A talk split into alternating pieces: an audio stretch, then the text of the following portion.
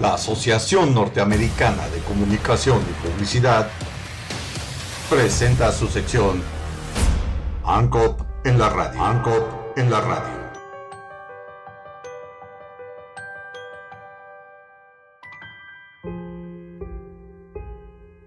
¿Vives en una situación difícil de pareja o familiar?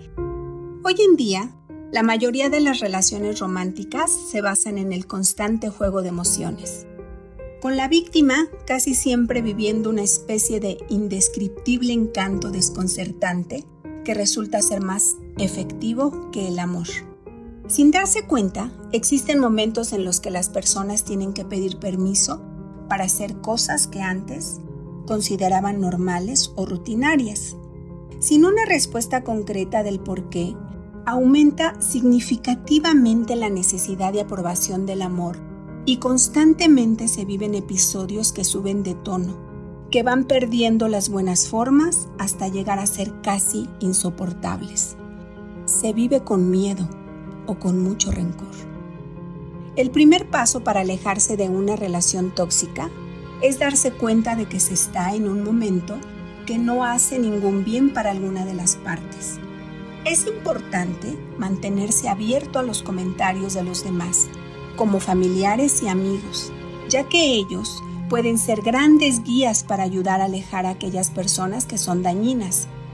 Como lo llaman los expertos en la materia, una relación tóxica es aquella en la que cualquiera de las partes, a pesar de tener amor o algo similar hacia el otro, causa daño continuamente, lo que significa cruzar la línea de la violencia psicológica y física.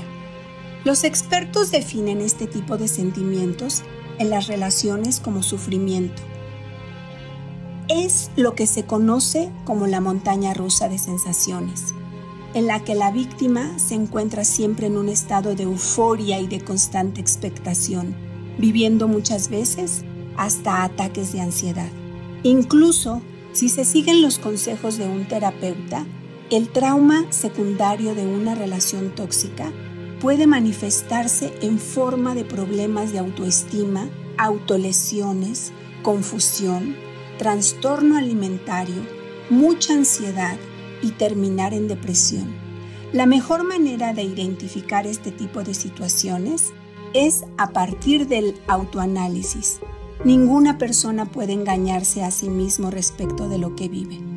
El poner un final a las cosas depende de uno mismo.